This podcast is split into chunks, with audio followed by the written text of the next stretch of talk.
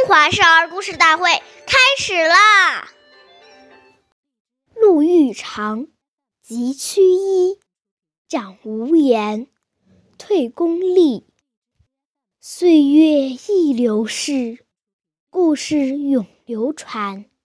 大家好，我是中华少儿故事大会今日讲述人尚凌宇，我来自小季金喇叭少儿口才钢琴艺校。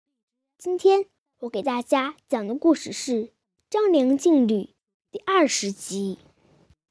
张良是刘邦的主要谋士，年轻时非常尊敬长辈。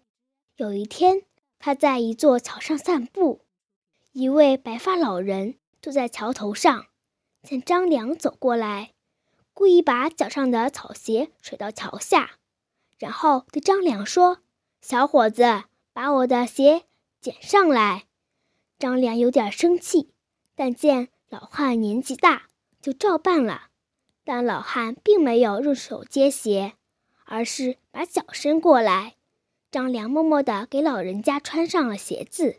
老人笑了，原来他是位著名的学者黄石公，在故意考验他。他见张良是可塑之才，就把神奇的兵书传授给了张良。下面有请故事大会导师王老师为我们解析这段小故事，掌声有请。好，听众朋友，大家好，我是王老师。我们把刚才这个故事给大家进行一个解读。这一段故事告诉我们，如果我们见到长辈还慢吞吞、大摇大摆的走上去。这种形象就已经充满了傲慢。文明礼貌看起来是一种外在的行为表现，实际上反映了一个人的内心修养，体现出一个人自尊和尊重他人的意识。我们说，人与人之间互相观察和了解，一般都是从礼仪开始的。一个举止优雅、彬彬有礼的人。更容易交到好的朋友，找到好的工作，所以礼貌就是一张金名片。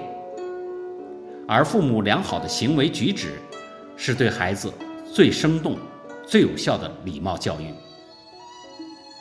我们试想，一个满口脏话的家长，想要自己的孩子语言文明，也是不大可能的。因此，家长应严格要求自己。给孩子做出一个好的榜样。好，感谢您的收听，我们下期节目再见，我是王老师。